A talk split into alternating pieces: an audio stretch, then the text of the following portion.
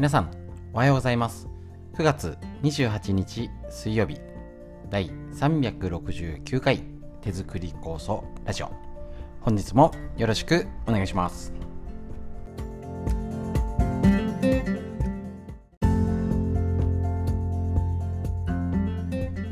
こちら手作り構想ラジオは埼玉県本庄市にあります芦沢治療院よりお届けしております私の母親が手作り酵素を始めて35年ほど経ちましてそろそろ秋の酵素の時期になってきます。北海道帯広市にあります十勝金星社川村文夫先生にご指導を長年いただいておりまして家族で酵素を飲み治療院っていうことで仕込み会勉強会をいろいろやっております。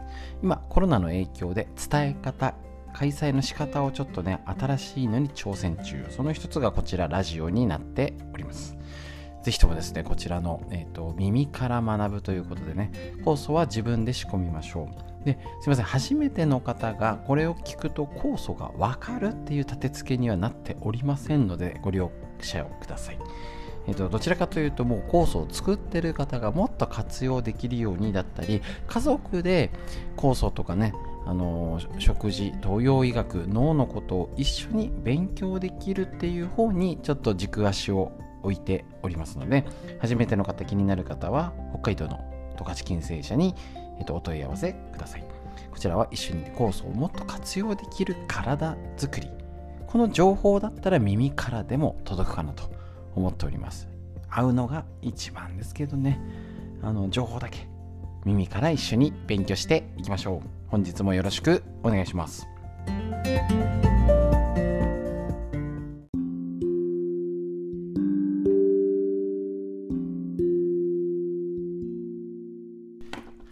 はい。ということで、フリーで最初にお話しするこちらのコーナーで、今はですね、まあ、これから秋の酵素作りに、えっ、ー、と、なってきて、皆さんね、手作りで作って、まあ、普段も食事を何何らかしら気をつけたりとかしてる方も多いかと思います。そのところに、この手作り酵素とか発酵食品、結局どこに何がいいのっていうのは、なんだかいや説明はしててもなんか分かりづらいというか別にねもちろん発酵食品体にいいよね。腸元気な方が腸内環境を良くした方がいいよね。っていうのはもうみんなあの周知の事実であるところなんですけれども。じゃあもうちょっと踏み込んで酵素の立ち位置だったりコロナだったり私たちは病気っていうこととね老化老いに対してなんか元気になりたいなってみんな共通して思ってることだと思います。そこになんとかしなきゃいけない時にやっぱりいつも言ってるんですけどもう原因が複雑すぎちゃったりいろいろな問題が今起きてるところでちょっとお勉強するのにこちらの参考本。腸と森の土を育てる微生物が健康にする人と環境ということで桐村梨沙先生ですかね。こちらね。えっ、ー、とあほぼ同級生。あこんな若い先生だったんですね。同級生だ。びっくりでございます。すごいですこの本は。だけどちょっと読み応えがあるというかえっ、ー、とすごい網羅的になってるので、えーと、腸内環境常在菌のこと。いろいろね生理学だったりいろんなことが載ってるんですけれどもちょっとね、えーと、お医者さんであったりとかいろいろあるのでちょっと難しいっていうかまああの一緒に勉強した方が確実に理解に深まるしおそらく発酵食品腸内環境ってことをこういう角度でちょっとずつ理解するっていうのが大事なんかなと思ってフリーでねあの無理なくちょっとだけ紹介していきますだからあえてフリーの中に入れてちゃんと言う時と言わない時と適当にちょっとずつやりましょうね。こちら最初の初めにのページです。ヘルスケア体のために皆さん何をしているでしょうか？医師としてお伝えしたいのはお医者さんなんですよね。個人だけを最適化するまあ良くする。自分が元気になろうよっていうのはもう土台無理だよってのものっけから否定しております。素晴らしい。新型ウイルスの蔓延によって自分一人では健康になれないことを誰もが思い知らされたと思います。自分だけを何とかしようとしても環境の変化に翻弄されます。明らかに人と環境は一体です。これこのテーマの本のね根幹ですよね。人と人人とコミュニティ人と社会人と生態系人と地球全体が連続し相互依存する一つの有機的なネットワークである。話が大きいですね。すごいです。という挙手的な視点を取り戻した時初めて本質的なヘルスケアウェルネス健康とは何かが見えてくる。簡単に言うとなんかよく分からずサプリこれがいいらしいから取ってみた。ねなんかよく分かんないけど健康診断引っかかったからウォーキングした。もう無理ですっていうことですね。そういう考えだと追っつかないよね。自分だけが健康に幸せになるっていうのは土台無理だよってことを最初から否定をしております。こちら地球全体の病として心身の病気や飢餓貧困などの社会問題なども関わり人と地球は別々な存在ではなく相互依存関係にあると。これはもちろん今まさに台風だったり地震津波ねえっ、ー、といろいろな環境によって私たちは左右されてるっていうのはもう間違いないですしあのこういうことを実はですねもうちょっとね健康を考える会って今中心になって今再開を準備して動いてるとこなんですけど川村先生をお呼びしての健康を考える会ですね。ちょっとやり方を今後変えていけたらなと思ってるんですけどこの壮大なテーマで話してるからある意味あれ酵素って何って話を聞きに来たのに地球の話をしたり歴史ねあの海が生まれた話とか社会のこととかあの原発のことも前から話してたしいろいろね生態系とか社会の問題として大きな目線で川村先生がお話ししてたのできょとんとしてなんか分かんなかったって方もいるんですよね。だけど手作り酵素っていうのを通じてこういうすごい地あの地球とは何かですね腸内環境土とか水とか空気とか土壌微生物ですね。地球の歴史っていうのを、えーと、言い出すともうすごい難しくなっちゃいますしね。もちろんもともと私はその専門分野ではないですし先生にこういうこと勉強しろよって言われてああうんそうなんだわかんねえなって思ってた方ですので今になってこういう本を見るとああすごいなって川村先生言ってたなっていうこともあるし今の時代がこういうことをちゃんと本物を言う普通のお医者さんとかが言うような時代になったとも言えるし本当のことがインターネット情報社会で埋もれちゃうとも言えます。なので本質を学ぶってことを治療院では元からとにかく気をつけて発信していますのでこのね生活普段の食事生活ですね睡眠とかも含めて地球上で生きる私たちの体というちょっと壮大なテーマで難しそうなんですけど、あ、これぐらいにします。これぐらい、これぐらい。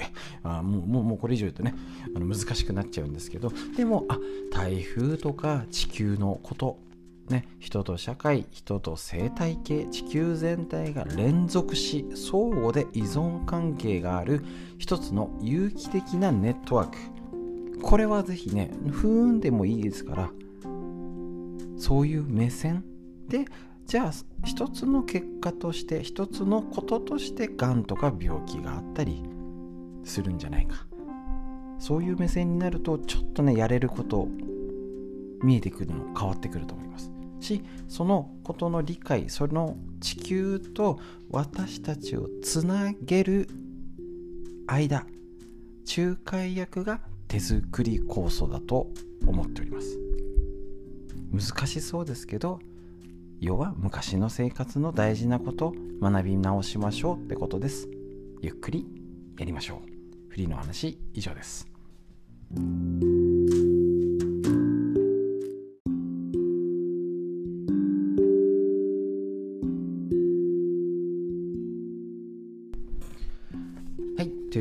ですね。この脳もですね大事ですよね。この進化の過程でね。脳がスマホとかで暴走したりストレスでやられております。こちら参考本。40歳から始める。脳の老化を防ぐ習慣和田秀樹先生のディスカバー形式よりお届けしております。脳がくたびれているっていうのはねも時代を見てやらなきゃいけませんね。こちらです。え、ー、と今日のページの元気にするもう実践例をとにかく紹介。こちら事なかれ主義をやめる。あやってそうだね。仕事中上会議などどうしても議論になることはあってもそうでもなければついついまあいか気まずい思いをするのも嫌だしと事なかれ主義で済ませてしまうことが多いのでしょうか、まあ、日本人多いですよね。職場だけではなくて学生時代には橋が転んでも議論のネタにして広角砲泡を飛ばしながら飲み明かした友人ですね。お互い年を取ったからなと今や穏やかにおとなしく先を組み交わすだけ。これではちょっと寂しい気もします。前述の通り議論の脳に与えるメリットは大きいと分かっていても議論ですね。前回やった議論した方がいいよって話の続きってことですね。まあいいか。まあそういう言い返してもな。っていうのが老化を促進するってことが分かっていても人付き合いね。近所ご近所や小坂があってもなりふり構わず今なんかねネット上だと議論議論みたいな論破するみたいのが流行ってるらしいんですけど なりふり構わずはってわけにはいかないですよね。だけどかつて腹を割って話せていた友人激戦になってもじゃあまたなと次に会う時には何事もなかったように話ができていた友人ならどんなに年をとっても議論して気まずくなるようなことはないはず。むしろお互い青春時代を懐かしく思い起こしてなんだ。お互いちっとも変わらないな。まだ若いじゃないかと嬉しい気分になるのではないでしょうか。男性の方が多そうですね。だから別に論破議論っていうのは必要かってことじゃなくてやっぱ自分の考えを話したりですね。要はあのアウトプットするっていうのがこの本のテーマなんですね。前頭葉。その一つの例としてこちらあるってことは議論とか論破とかこのね事なかれ主義今日のページで言うと多分ねちょっと男性目線なんですね。女性目線に置き換えると別に論破とか議論じゃなくていいんですよ。ああこれを前に食べて美味しかったよとか。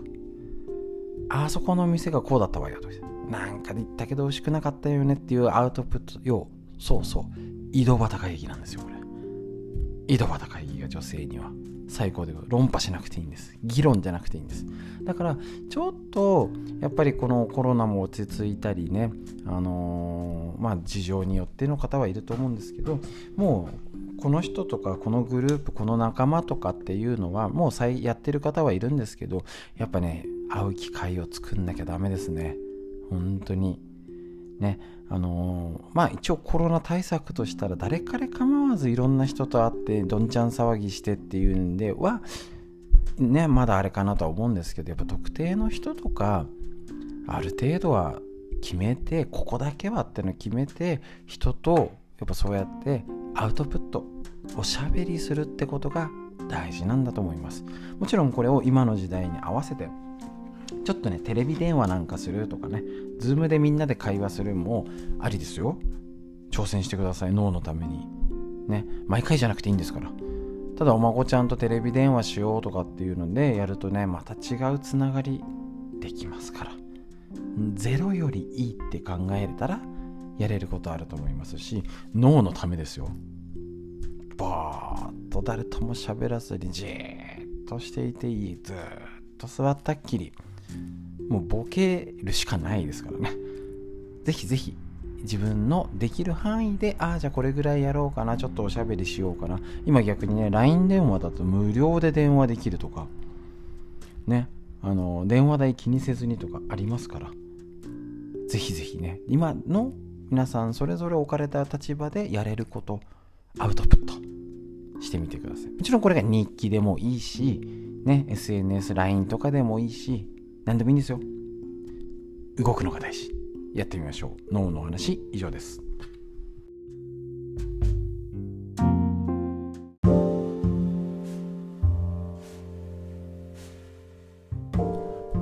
続いてみんな知りたい東洋医学の知恵。緑薬品漢方堂の毎日漢方。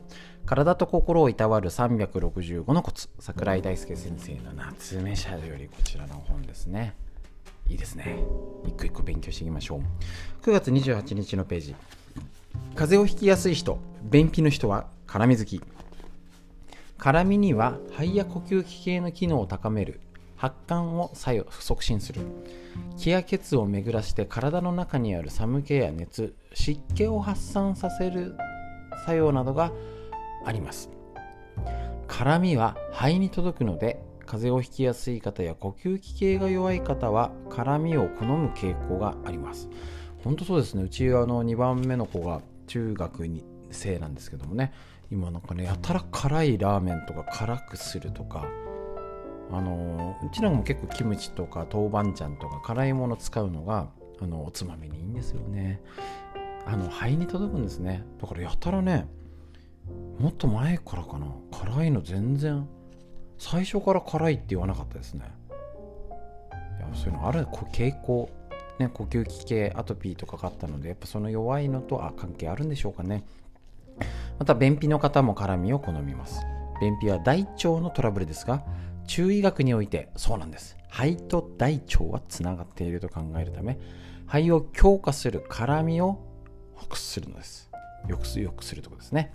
ただし取りすぎると便秘が悪化するのであのほどほどに食べるのがいいですよ。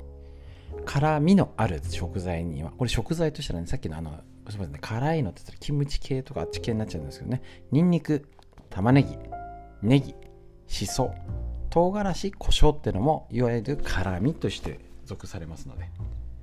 ですね。ぜひぜひ、えーと、見てみてください。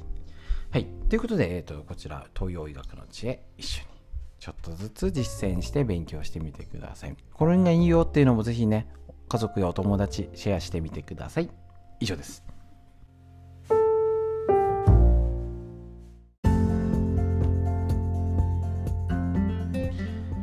はい、ということでこちら以上になります。なんだかまだ暑いんですけどね、お彼岸が終わりまして秋になってます。今年うちの秋の構想作りは思い切って時期を初めてこんなに遅らせたってぐらい10月の最初が12日かな遅らせました。もうなんか毎年で朝最初がねや材料が揃わないだのなんだろうなっております。いつも通りに季節が来ない。そりゃ体も調子悪くなる。あそういうそれさえも地球と人の不調がつながってる。こんだけ1ヶ月なんですか。台風だ。気圧の変化。ですよね。ジメジメ湿気。地球の不調です。つながってますね。ただこうに聞くと難しくなっちゃうけどあそうだよね。天気でこんな1ヶ月ずっと台風が来るんだか来ないんだかね、海水を海水温が上がって台風が勢力が強くなって今までと違うんだとかっていうのつながりで考えたらああまあそういうことあるよね。勉強していきましょう。ということで最高の地球とのつながりとして深呼吸。いきましょう。しっかり息吸って。吐きましょう。